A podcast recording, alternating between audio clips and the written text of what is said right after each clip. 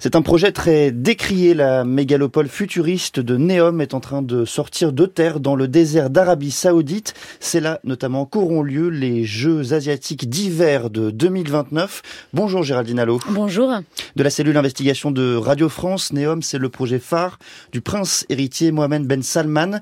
Mais les ONG euh, dénoncent son impact environnemental et les condamnations à mort de ceux qui s'y opposent. Vous nous révélez que dans ce contexte, le groupe EDF a choisi d'y construire une centrale hydroélectrique. Oui, jusqu'à présent, rien n'avait filtré à l'extérieur d'EDF tant le sujet est sensible, mais d'après nos informations, l'entreprise a signé un contrat début janvier avec les Saoudiens pour concevoir et bâtir une centrale hydroélectrique qui alimentera en électricité la mégalopole de Neom.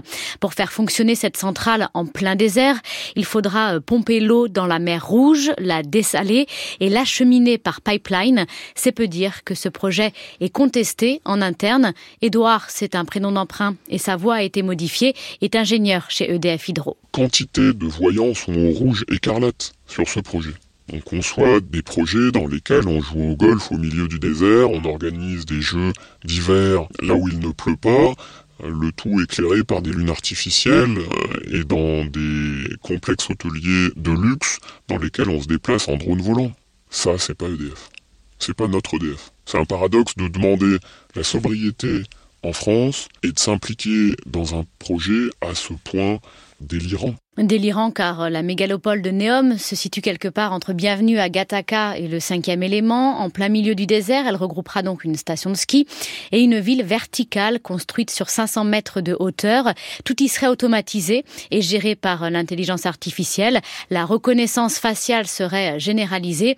Jean-Yves Ségura est délégué force ouvrière à EDF Hydro. Son syndicat a déclenché une alerte éthique auprès de la direction d'EDF. Notre participation euh, au projet Neom n'est pas conforme à notre raison d'être par rapport à la protection de l'environnement, par rapport à la protection des populations. EDF est en écart par rapport à ces, règles. Nous, ne souhaite pas que EDF soit traîné euh, devant les tribunaux.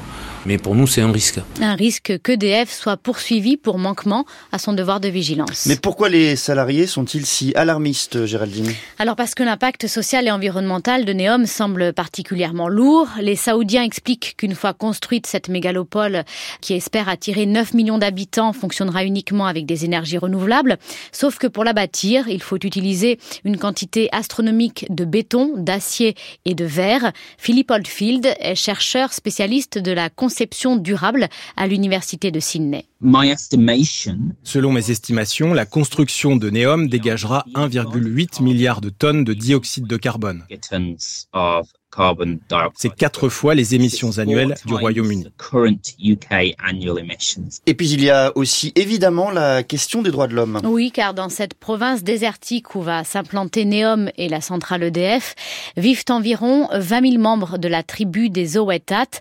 L'un d'entre eux a été tué par la police saoudienne alors qu'il s'opposait à son expulsion. Il y a eu aussi des dizaines d'arrestations et cinq condamnations à mort.